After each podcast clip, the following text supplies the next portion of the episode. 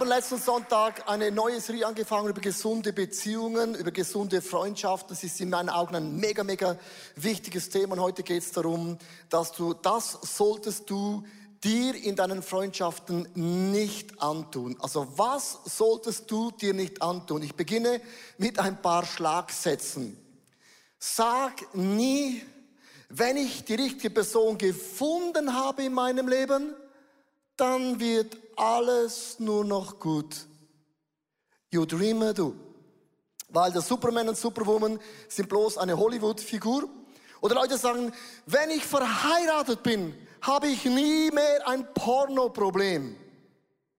Hm, schön. Und Leute sagen, wenn ich verheiratet bin, werde ich nie mehr einsam sein. Oder wenn dein Mann blöd tut, sagen manche Frauen, ihr Männer seid alle gleich. Pünktchen, Pünktchen, Pünktchen. Und manchmal sagen die Männer, ihr Frauen seid auch alle Pünktchen, Pünktchen so. Wer kennt solche Sätze? Alle Hände oben. Danke, ihr seid ehrlich. Ähm, solche Sätze sollte man nicht sagen. Ich war diese Woche, letzte Woche war ich mit, mit Susanne, wir gingen ähm, zwei Stunden spazieren, da gehen wir immer durch die Stadt hindurch, dann sagt meine Frau, oh, ich möchte auch gerne meine Augenbrauen zupfen. Hab gesagt, kein Problem, das ist äh, spontan, macht Sinn. Ich bin dann da hingesessen im Restaurant im Niederdorf, habe da Platz genommen, habe meinen Kaffee getrunken und hinter mir waren ganz viele junge Leute. Und manchmal bist du in einem Café und du hörst Gespräche, die du gar nicht hören willst. Hm. Und plötzlich sagt die eine, hey, vor sechs Wochen habe ich einen Mann kennengelernt. Das ist the best ever. Wir hatten so viel Spaß und so viel Fun und wir konnten nicht genügend voneinander haben. Und vor sechs Wochen hat er mir eine SMS geschickt und gesagt, sorry, es ist Game Over. Ich habe eine neue gefunden. Und da hat sie gesagt, ich habe mich gefühlt wie eine heiße Kartoffel. Und man hat mich einfach fallen gelassen. Dann sagte sie zu ihren Freundinnen, das geschieht mir nie mehr. Der nächste Mann, der mir an Leben kommt, der wird das und jenes in meinem Leben erfüllen müssen. Was sie mit anderen Worten gesagt hat, ich habe eine Verletzung erlebt, wie einen Rucksack. Und dieser Rucksack ist unsichtbar, den bringt man wieder in die nächste Beziehung hinein und denkt, was ist denn mit dem? Oder mit der dann los, so unsichtbare Rucksäcke. Ich möchte ganz kurz diese Pyramide erklären, weil was die Person gemacht hat, ist ein bisschen wie Hollywood. Man beginnt immer zuerst mit dem Sex, statt mit dem Geistlichen. Ich möchte ganz kurz euch eine Wiederholung geben, dass ihr diese Predigt und auch die Pyramide heute versteht. Das ist das Modell von Hollywood. Und Hollywood beginnt immer, Liebe kann nicht falsch sein, beginnt immer zuerst mit dem Sex. Und dann ist interessant, dann kommen die Emotionen in das Spiel, oder? Und Emotionen bedeutet, man ist dann so verliebt. Und irgendwann möchte man dann die, die Person auch den Freunden vorstellen. Und irgendwann sagt man, dass nach sechs bis 18 Monaten hört dann die erste Liebe auf und es kommt das Zwischenmenschliche hinein. Und es hat sich nicht die Person verändert, sondern deine Wahrnehmung ist endlich mal auf dem Boden der Realität angekommen. Darum brauchen wir ja Gott. Und man versucht dann irgendwie noch Gott in das ganze System hineinzubringen. Du merkst, wird mega schwierig. Ich beginne mein Leben, bevor ich eine Frau, einen Mann kennenlerne, mit Gott. Dann zweitens, alle deine Themen von Pornografie, Eifersucht, Zorn, Mundgeruch, was auch immer, pack diese Themen an. Dann entscheide dich für gute Freunde, Freunde, Freundinnen, die ganz ehrlich sind in deinem Leben, die auch einen Spiegel dir hinhalten und sagen, hm, Leo, das und das sehe ich in deinem Leben, it's not good. Dann verlieb dich, was das Zeugs verhält, gib voll Gas und dann, wenn du das alles so gemacht hast und du geheiratet bist, geheiratet bist, dann, boom, Schakala, geht's ab. Wie Schmitzkatze, sagen die Deutschen. Come on, Schmitzkatze. Also was äh, die Frau eigentlich im Niederdorf sagte, vor sechs Wochen habe ich einen Mann kennengelernt, wir gingen gerade in das Bett und nach sechs Wochen hat man gemerkt, man hat gar kein Fundament. Wir drehen es um, wir beginnen mit dem Geistlichen, ein Fundament, das ist Gott.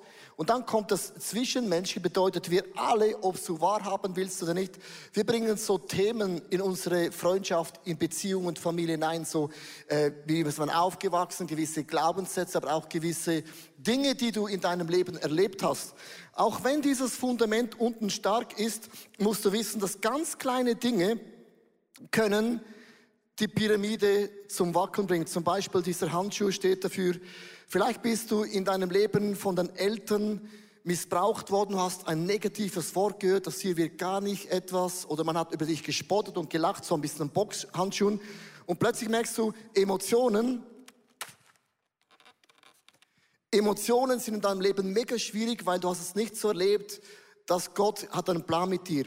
Es kann sein, dass du so eine Freundschaft eingegangen bist und du hast sexuelle Enttäuschungen erlebt und du merkst hier oben, Plötzlich ist auch in der Sexualität etwas ganz Kleines dazwischen. Oder in deiner Schule wirst du gemobbt, Fußball.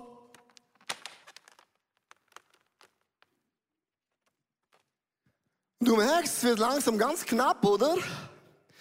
Oder du hast so eine Ex-Freundin, einen Ex-Mann und das hast auch noch nicht ganz verarbeitet, hast noch immer Bilder zu Hause, vielleicht noch irgendwie ein Pullover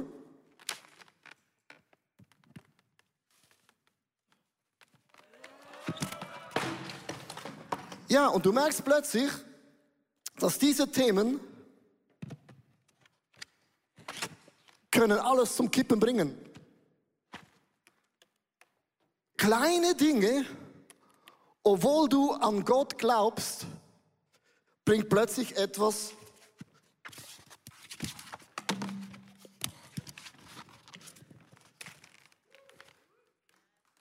zum Flachen.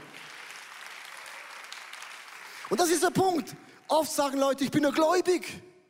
Wieso funktioniert in meiner Ehe nicht alles? Darum, kleine Themen können eben Dinge zum Wackeln bringen. Susanne, was ist das zum Beispiel? Ja, so ungesunde Lebensbereiche, wir haben ein paar mitgebracht, ich zähle sie euch ein bisschen auf, sind zum Beispiel Alkohol, Sexualität, ihr seht sie aufgelistet, Schmerz, Süchte, Minderwert, Stolz, vielleicht Wut oder Zorn, Eifersucht, Neid, Sturheit, Selbstverachtung. Die Liste, die könnten wir jetzt unglaublich viel länger machen. Wir alle bringen irgend so einen Rucksack mit. Und das Ziel ist jetzt nicht, dass wir diese Dinge alle auf einmal lösen, dass wir so lange nachforschen bei den Wurzeln, was da alles noch sein könnte, bis es endlich sauber ist und dann geht das Leben weiter. Sondern der Heilige Geist, der zeigt uns Stück für Stück auf, so wie wir es empfangen können, so wie wir aufmerksam darauf werden. Und ein schönes Bild ist für mich aus dem Alten Testament das Volk Israel, wie sie das Land erobert haben. Und zwar hat Gott zu ihnen schon im Voraus gesagt, hey, die Feinde, die werde ich im verheißenen Land nicht in einem Tag vertilgen, sondern Stück für Stück weil sonst ist das Land leer und ihr könntet es gar nicht alles sofort in Besitz nehmen. Wilde Tiere würden sich verbreiten und das Land verwüsten, sondern es geschieht Schritt für Schritt. Das ist genau das Bild, was ich vor Augen habe, auch für mein persönliches Leben. Für Bereiche, die sind mir vielleicht gar nicht bewusst, obwohl sie vielleicht irgendwo mal wieder auftauchen, aber man realisiert es gar nicht. Aber der Heilige Geist ist derjenige, der einem die Augen für die Bereiche geöffnet. Ein Bereich, der gar noch nicht so lange in unserer Ehe aufgefallen ist, das war das Reisen. Auf einmal war das irgendwie vorne, das war lange kein Problem, weil es war selbstverständlich, dass ich zu Hause mit den Kindern war. Aber ähm, als sie dann irgendwie das Erwachsenealter endgültig erreicht hatten und obwohl sie zu Hause lebten, wirklich selbstständig waren, war es ja eigentlich klar, dass ich jetzt mit Leo mitreise. Nur irgendwie hat das Probleme verursacht. Und man könnte jetzt einfach sagen, hey Leo, du bist schuld, warum willst du überhaupt so viel reisen? Du bist das Problem. Aber es könnte auch sein, dass da etwas einfach in mir drin steckt, was der Heilige Geist jetzt seinen Finger drauflegen wollte. Wir haben viel diskutiert, wir haben Wege gesucht, wir haben Lösungen gefunden, zum Beispiel ganz praktisch, dass er manchmal früher reist, also früher vorausreist, ich komme später nach und ich gehe auch früher wieder zurück. Aber es ist nicht selbstverständlich gewesen für mich, dass es eigentlich unlogisch ist, dass Leo alleine unterwegs ist. Und es ist ein Geschenk des Himmels, dass Gott diese Dinge Stück für Stück an, aufzeigt. Und ein Schlüssel für mich war, dass ich angefangen habe, dankbar zu sein für das, was ich habe. Und es heißt im Römer 13, Vers 13, brich mit deinen schlechten Gewohnheiten im Sinn von was da steht. Lass uns ein vorbildliches Leben führen, so wie es zum hellen Tag passt, ohne Fressgelage und Saufereien ohne sexuelle Zügellosigkeit und Ausschweifungen, ohne Streit und Eifersucht. Also Susanne, du musst auch wissen, der Teufel will ja ganz genau, dass wir diese Themen nicht anpacken. Das sind uns gar nicht, oft gar nicht bewusst. Die meisten würden sagen, nein, ich habe was beendet, habe was Neues angefangen und verstehen gar nicht, man, man nimmt diese geistigen Dimensionen mit in die nächste Beziehung. Und der Heilige Geist offenbart, das ist ja der Heilige Geist, nicht alles auf einmal, sondern immer wieder ein Stück. Aber der Feind will um jeden Preis, dass wir weiter so gehen in der Beziehung. So, verstehst du, so ein bisschen so. Ah, ja, genau. Und der Frust, ah, und der Frust stärker. bist du, Spaß du bist Kreuz. schuld. Ich hatte noch nie ein Problem. Du, ich du, bin schuld, hat schon meine Mutter immer zu mir gesagt. Genau, so, so denken wir. Oder ähm, ich habe den falschen Mann geheiratet, Reisen gehört nicht zu mir. Und wenn wir diese Themen nicht anpacken, dann gibt es immer einen Schuldigen und wir merken nicht, dass es eigentlich die Themen sind. Wir haben heute drei ganz konkrete Beispiele mitgebracht und das erste nehmen uns jetzt Siebes mit rein.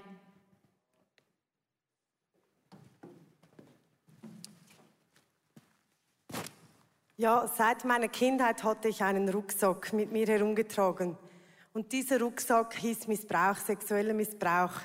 Ich bin als junge Frau mit diesem Rucksack in Beziehungen hinein mit Männern und habe einfach gemerkt, ich kann gar kein selbstbestimmtes Sexualleben leben.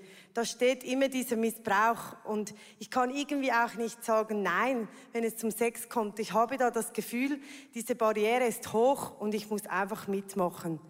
So bin ich dann als junge Frau hier ins ISF gekommen und habe meinen Jesus nochmals ganz neu kennengelernt. Und bin auch in Michi hineingelaufen. wir haben uns im ICF kennengelernt. Wie ihr seht, wir waren jung, knackig und schön. Und äh, ihr, ihr, wisst, ihr seht das auch eingeblendet, Sarah war blendend schön und ich habe mich in sie verliebt. Und aber auch immer mehr von ihrer Geschichte und auch von ihrem Rucksack kennengelernt. Und dieser Rucksack war ein riesiges Problem für mich, weil ich genau umgekehrt aufgewachsen bin. Ich habe mir seit Kindheit mit meinem Großvater schon vorgenommen, ich werde nie Sex haben, bis ich dann meine Prinzessin heirate. Und so habe ich keine Freundin gehabt, ich habe keine Frau geküsst. Sarah war und ist meine einzige Frau, die ich jemals geküsst habe und küssen werde. Und äh, so bin ich in diese Beziehung gekommen, ja. Ungeküsst und doch kein Frosch. ja, aber ich habe dann gespürt, als wir so uns annäherten, dass dieser Rucksack nicht nur bei ihr war, sondern auch bei mir. Ich war nämlich stolz. Ich habe mir Fragen gestellt. Ja, ich habe doch mehr verdient als diese Sarah. Die hatte schon Beziehungen. Ich war stolz und merkte, ich trage auch einen Rucksack und auch in der Sexualität gab es bei mir nicht nur Reinheit, sondern auch in den Gedanken war ich zum Teil auch verklemmt und auch etwas versaut. Ja, und da du dann immer wieder auf meinen Rucksack gestoßen bist, habe ich auch gemerkt, einfach nein, Jesus hat in dieser Zeit, ganz am Anfang im ISF, hat er einfach meine Identität, meine sexuelle Identität als Frau wiederhergestellt. Und ich auch, ich habe das auch körperlich gespürt. Und dann habe ich immer wieder gemerkt, nein, das ist, habe ich wirklich erlebt, das ist eine Heilung, die ich habe. ja, und äh, indem Sarah so bewusst war, dass sie geheilt ist, wurde ich noch mehr auf meinen Rucksack zurückgeworfen, auf meinen Stolz, auf meine religiösen äh, Gedanken, obwohl das ja cool war, was ich gelebt habe. Und ich musste mich und durfte mich entscheiden, entweder für meinen Traum zu gehen und unsere Beziehung zu beenden vor der Hochzeit oder mich für Sarah und ihre Geschichte zu entscheiden. Und die Entscheidung war extrem wichtig für mich, weil sie freigesetzt hat, dass ich ein neues Gottesbild akzeptiere akzeptieren konnte. Nicht nur ein Gott, der diejenigen liebt, die alles richtig machen, und fromm daherkommen, sondern auch Menschen heilt, wiederherstellt. Und ich kriegte einen Schatz durch diese Geschichte von Sarah anstelle meines Rucksacks von einem Gott, der heilt und wiederherstellt. Was für ein Wunder das war für mich. Ja. Mhm. Ja. Uh. Ja, und da hat es ja nicht aufgehört, dass es meine Heilung war und ich das erlebt habe, sondern dann hat es ja wieder zu spielen begonnen. Als wir unsere Beziehung gestartet haben, kam diese Sexualität wieder und wir mussten unseren oder durften unseren Weg suchen in der Sexualität und diese Heilung wurde dann wie auch für mich ein Schatz, weil ich gemerkt habe, dass Michis Weg, den er gegangen ist und seine rücksichtsvolle Art mir geholfen hat, meine Barrieren wieder zu spüren, meine Grenzen zu sagen. Und wir können heute wirklich sagen, Ja. ja, Wir sind einen langen Weg Weg. gegangen. Jeder hat einen Rucksack, auch du in der Sexualität. Und es lohnt sich, die genau anzuschauen und sich füreinander zu entscheiden und sie immer wieder bei Jesus zu platzieren und Heilung zu erleben. Weil gerade im Sex kommt man sich ja nur näher, wenn der Rucksack kleiner und kleiner wird.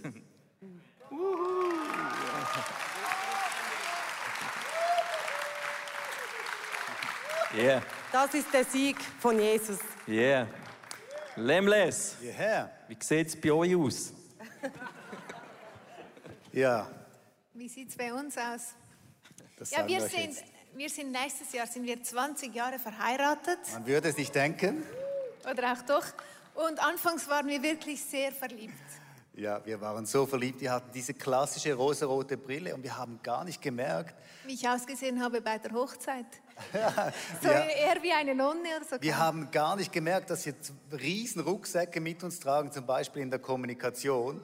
Wir haben das erst gemerkt, als wir dann in der Ehe angekommen sind, weil wir haben auch ziemlich schnell geheiratet.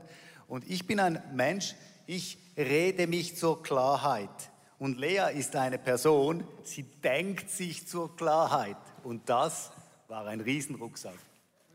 Ich mache jetzt da den Airbag. Ja, das war wirklich ein Problem, weil ich dachte, der wurde immer laut, der wollte alles diskutieren und irgendwie, wenn jemand laut wird und, und immer so diskutiert, ich dachte, der ist streitsüchtig und ich war mir sicher, der ist falsch, der hat viel zu viel Ja, Aggressionspotenzial. Und Lea, sobald wir einen Konflikt hatten, ist sie einfach schlafen gegangen. Ich habe dir noch ein Kissen eingepackt hier. Sie ist einfach schlafen gegangen. Ich habe gedacht, diese Person, was ist los mit der? Sie ist so nicht reflektiert.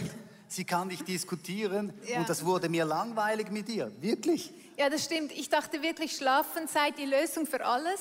Ja. Ähm, Schlafen musste, dann, musste dann aber irgendwann feststellen, so kommt man ja dann auch nicht weiter. Und ähm, wir mussten das wirklich angehen, weil das wurde wirklich zum Problem. Wir konnten nicht streiten. Ja, es war ein Riesenproblem. Und ich glaube, wenn wir nicht verheiratet gewesen wären, dann wären wir heute nicht mehr zusammen. Gell, das können wir sagen. Also wir haben da wirklich nach der rosenroten Brille haben wir gedacht, leck mir, wen haben wir da geheiratet? Wirklich. Ja, das, das war dann wirklich ein Erwachen. Vielleicht bin ich darum immer schlafen gegangen. Nein. Ähm, es war eigentlich wirklich nicht lustig und ähm, auch da, du bist es anders angegangen als ich, aber wir haben beide gecheckt, wir müssen was tun. Ähm, Scheidung war keine Lösung, Mord, ja, aber ähm, Scheidung, nein. Scheidung nein. Da waren wir dann ganz religiös, gell? Ja, nein, das habe ich wirklich durchgezogen und du bist in die Seelsorge gegangen, du hast das ähm, auch viel geredet über das und ich bin eher der ruhige Typ. Ich habe eine beste Freundin, habe viel mit ihr gesprochen und habe gewusst, okay, ich kann alles durch den, der mich stark macht und habe mir vorgestellt, wie müsste so ein Streit denn aussehen, ähm, damit er produktiv wird? Weil nach einem Streit könnte, es ja, könnte sich auch etwas positiv verändern.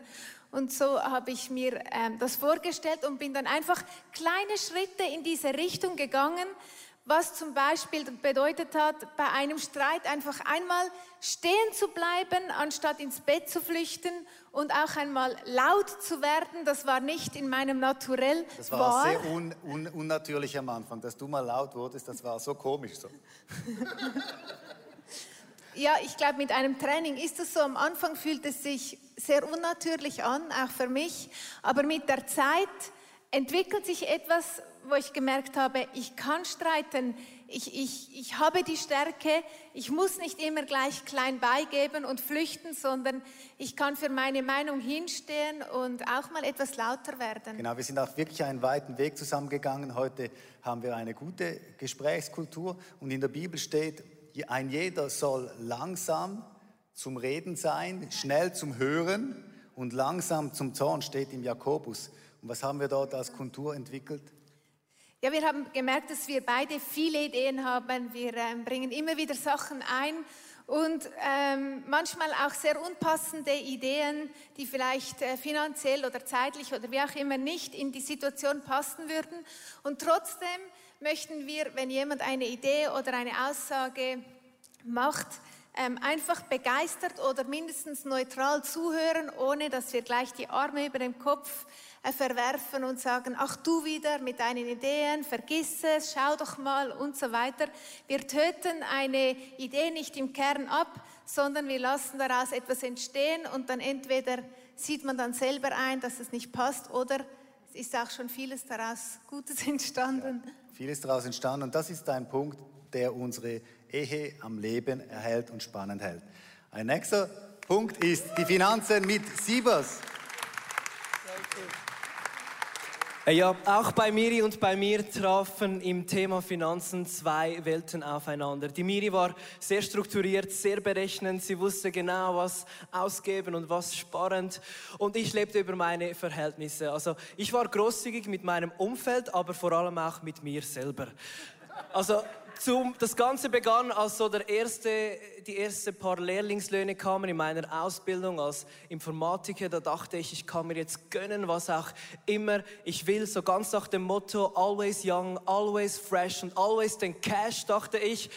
Ähm, aber das Ganze war dann wie so eigentlich ein Wunschdenken, denn als das Geld da war, war es schon wieder weg. Und ich dachte, ja, der nächste Monat kommt und da kann ich ja noch wieder was äh, ausgeben. Vorne durch sah alles gut aus und hinterdurch ähm, häuften sich die Berge von Rechnungen. Ich hatte keinen Überblick über meine Finanzen. Ich redete mir naiv ein, ein großzügiger Mensch zu sein, obwohl anstatt dass ich gut verwalten würde. Und genau diesen Rucksack brachte ich dann in unsere Beziehung. Ja, am Anfang dachte ich, wow, Paul ist so großzügig. Er lädt mich immer ein. Aber irgendwann fand ich das komisch und es wurde zu einem Gesprächsthema, weil ich konnte das gar nicht verstehen. Ich bin ganz anders groß geworden. Als Paul mir dann den Hochzeitsantrag machte nach zwei Jahren Beziehung, saßen wir dann zusammen und machten unser Budget für die Wedding. Da hat er mir dann offenbart, dass er gar keine Ersparnisse hat für die Hochzeit. Ich dachte, wie willst du mich heiraten? Ja, meine Mutter ist mit mir mit 16 Jahren hingesessen, als ich meinen ersten Lohn bekam und hat mir erklärt, wie ich eine gute Verwalterin werde vom Geld. Und ja, wir konnten dann heiraten. Es war ein wunderschönes Fest und wir haben uns entschieden, dass ich die Finanzen mache in unserer Ehe. Amen. Ja. Für mich war das Ganze, für mich war das Ganze sehr beschämend, weil ich liebte es, großzügig zu sein. Ich liebte es, eigentlich Miri ähm, mit, mit all dem, was ich habe, das Beste zu geben. Aber doch zum Anfang der Beziehung, der Ehe, konnte ich das nicht. Ich dachte, ja, das Geld würde schon irgendwie vom Himmel kommen. Aber so kam es nicht. Das Problem war, ich musste was in meinem Gedanken verändern. Ich musste nicht nur was in meinem, in meinem Konto verändern, sondern in meinen Gedanken. Paulus sagt in der Bibel, wir haben einen neuen Geist bekommen und wir brauchen ein verändertes Denken. Und genau das steht auch im Römer 13, 12. Ähm, beschreibt hier Paulus, Bald ist die, ist die Nacht vorüber und der Tag bricht an. Deshalb wollen wir uns von den Taten trennen, die zur Dunkelheit gehören und uns stattdessen mit den Waffen des Lichts rüsten. Legt all das ab und zieht Jesus Christus wie ein neues Gewand an. Er soll der Herr eures ganzes Leben sein. Jesus soll der Herr meines Glaubens sein, aber auch meines Lifestyles, meines Finanzen. Und heute kann ich sagen, ich konnte den Rucksack ablegen und heute bin ich ein guter Verwalter, stimmt's? Ja, genau. stimmt's? Ja. Heute bin ich ein guter Verwalter und was ich liebe ist, dass Jesus all unsere Bereiche anpackt. Auch heute habe ich noch Wünsche, was ich mir gönnen würde und alles, aber wenn es nicht im Budgetplan reinpasst, dann gönne ich es mir nicht. Ja, und auch ich durfte durch dich lernen, großzügiger zu sein und immer auf den Heiligen Geist zu hören und nicht auf meine Gedanken, die mir sagen, du kannst das Geld nicht verschenken, weil es nicht in dein Budget passt, sondern großzügig zu sein. Das lesen wir auch in der Bibel im Psalm 37, 21. Wer Gott gehorchen will, der ist großzügig und der gibt gerne. Das war unser Bereich. Come on. Wow. Ich glaube, es ist dir bewusst geworden, wir alle bringen Rucksäcke in unsere Beziehungen, Familie und Ehen und darum haben oft auch ein Problem. Das hat mit dir zum Teil gar nichts zu tun. Du bist nur der Auslöser und das fühlt sich oft sehr, sehr schlecht an. Und unsere Lösung ist, darüber zu sprechen und wir gehen mit diesen Rucksäcken zu diesem Kreuz. Wir legen diese Dinge wirklich dahin, weil am Kreuz geschieht Wunder, Veränderung, Erlösung, Neuanfang und auch das Symbol der Hoffnung. Siehst du, das ist überladen von Rucksäcken, da kann man überall hinladen. Ich finde es ein mega krasses Bild. Und was ich jetzt sehr, sehr gerne mit euch zusammen machen möchte, live und online, ich möchte gerne in den letzten Punkt hineingehen, und zwar, dass wir lernen zu vergeben. Vielleicht musst du deinen Eltern vergeben, weil gewisse Sätze sind ausgesprochen worden. Vielleicht auch Missbrauch geschieht oft auch in der eigenen Verwandtschaft leider. Auch in, im ganz nähen Umfeld, wo du vielleicht auch Leuten ganz bewusst vergeben musst, loslassen musst. Und Vergebung ist einer der größten Schlüssel für einen Durchbruch. Ich nehme euch heute mit in so einen Get-Free-Moment. Das mache ich nicht oft. Und ich möchte mit euch über drei Dinge beten, äh, weil ich glaube, jede Person online live hat einen Rucksack dabei, ob du jetzt Single bist, verheiratet bist, ob du auch vielleicht geschieden bist. Man nimmt immer alles wieder mit in die nächste Beziehung. Ich möchte euch einladen, aufzustehen in allen Settings und auch online. Ich möchte mit euch in drei Gebete gehen und ich werde euch hineinführen in dieses Gebet. Und ich möchte zuerst beten, weil wenn wir Dinge lösen im Namen von Jesus Christus, musst du eines wissen, der Teufel bleibt nicht stumm, weil du nimmst im Land weg. Und ich glaube, das Reich Gottes wird größer, wenn wir beginnen, die Arten und die Dimensionen Gottes hinein zu proklamieren. Lieber Vater, ich danke dir für diese Autorität, die du uns anvertraut hast, dass wir Dinge erkennen können. Und du bist nicht ein Gott, der uns eine Offenbarung gibt, um uns zu verurteilen. Du offenbarst Themen, Geschichten, die geschehen sind um uns nicht schuldig zu fühlen. Gott macht uns nie schuldig, sondern es ist immer eine Offenbarung, dass ein Wunder, eine Freisetzung, die geistige Dimension Gottes mit allen Facetten vom Himmel, vom Reich Gottes in dein Leben hineinkommt.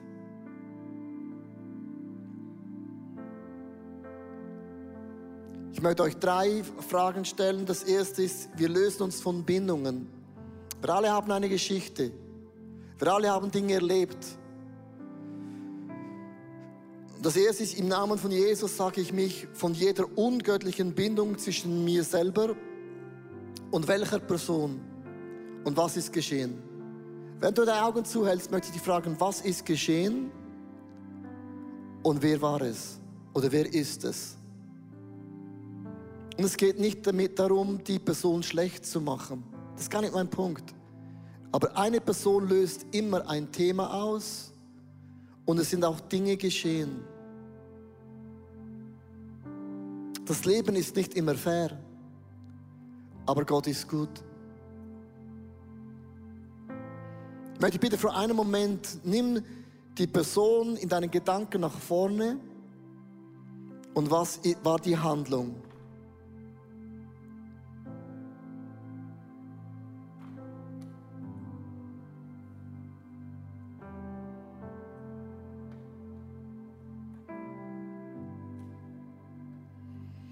Ich durchtrenne diese toxische Bindung an meinem Geist, in meiner Seele, an meinem Körper.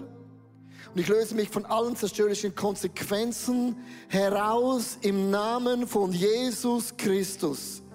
Ich deklariere, ich proklamiere in der sichtbaren und auch in der unsichtbaren Welt, dass dieses Ereignis und diese Person keine Macht keine Autorität mehr hat über meinen Geist, Seele und auch Körper. Und das spreche ich aus im Namen von Jesus Christus. Der höchsten Autorität und Instanz, die es gibt, der Namen, wo jedes Knie sich beugen wird, der Name, wo jeder Mensch bekennen wird, er ist mein Herr und mein Gott und mein Erlöser. Und immer wenn ich Dinge löse, dann fordere ich auch Dinge zurück. Das ist mein zweites Gebet. Ich nehme von ihm, ihr, von ihnen meinen Willen, meine Gedanken, auch meine Gefühle zurück. Ich hole mir alles zurück, was in dieser Beziehung ich verloren habe. Was hast du verloren? Was wurde dir geraubt? Was wurde dir gestohlen? Und das ist immer ein Satz, wenn dir etwas gestohlen wird im Leben, das ist die Eigenschaft vom Teufel. Er kommt, um zu stehlen. Das müssen wir im Gebet zurückfordern. Das kannst du zurückfordern. Vielleicht wurde dir deine Jungfraulichkeit geraubt durch einen sexuellen Missbrauch, einfach gestohlen. Dann kannst du das im Gebet zurückfordern dass Gott das in dir wiederherstellt, als wäre das nie geschehen. Vielleicht auch Finanzen. Vielleicht hat dich jemand über den Tisch gezogen in einem Business-Deal. Vielleicht wurdest du gemobbt. Man hat Fake News über dich ausgestreut. Dinge, die einfach nicht stimmen. Ich möchte dich bitten, fordere das jetzt im Gebet zurück. Nenn es mit Namen.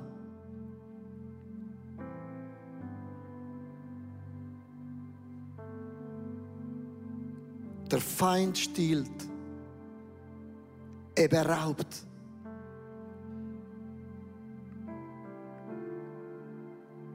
Und mein Gebet ist immer, ich fordere das hundertfach zurück. Nicht das Doppelte, nicht das Siebenfache, das hundertfache fordere ich zurück in der unsichtbaren Welt, weil Gott kämpft an meiner Stelle. Und es geht wieder nicht darum, dass die andere Person ist der Sündenbock, es geht um deine Position. Und ich möchte eine Frage stellen, wo musst du etwas zurückgeben? Wo hast du einen Menschen zerstört? Wo hast du einen Menschen beraubt? Ich gebe alles zurück, was ich ihr, ihm, ihnen durch diese Beziehung geraubt habe. Wo hast du etwas gestohlen?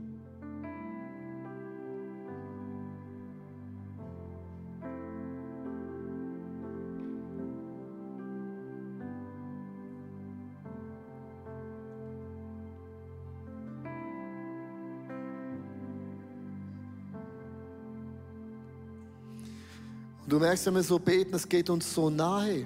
Plötzlich wird ein Thema so konkret und du merkst, das sind ja geistliche Kämpfe. Sexualität ist umkämpft. Finanzen ist umkämpft. Kommunikationskultur ist umkämpft. Aber dieser Kampf gewinnt nicht der Feind. Dieser Kampf deklariere ich, Gott gewinnt. Gott bekommt die Ehre. He becomes the glory. Weil unser Leben zeugt von der Größe Gottes, vom Kreuz, von seiner Macht, von seiner Heilung, von seinem Durchbruch. Das ist der DNA Gottes, der in uns drin wohnt. Und dann mein drittes Gebet. Ich ergreife meine neue Freiheit. In Christus bist du von neuem geboren. In Christus bist du eine neue Frau, einen neuen Mann in der Würde, gekleidet in dem weißen Kleid von diesem Gott im Himmel. Uns ist vergeben worden, wenn Gott uns anschaut, wir sind gereinigt, wir sind geheiligt. Nicht perfekt, aber wir sind seine Söhne und seine Töchter. In Jesu Namen sage ich mich von jeder Macht der Finsternis los die durch diese Beziehung in mein Leben gekommen ist. Ich trete jetzt in dir von mir Gott geschenkte Freiheit hinein. Und ich danke meinem Gott, dass du mich so liebst, dass du den Preis am Kreuz bezahlt hast, damit ich die Freiheit Gottes lebe. Und dieser Vers sagt genau das aus. Wir kommen, wie wir sind, mit all unseren Themen, aber wir bleiben nicht, wie wir sind. Wir werden verändert in sein Angesicht von Tag zu Tag, von Stunde um Stunde, Minute, Minute, Sekunde für Sekunde.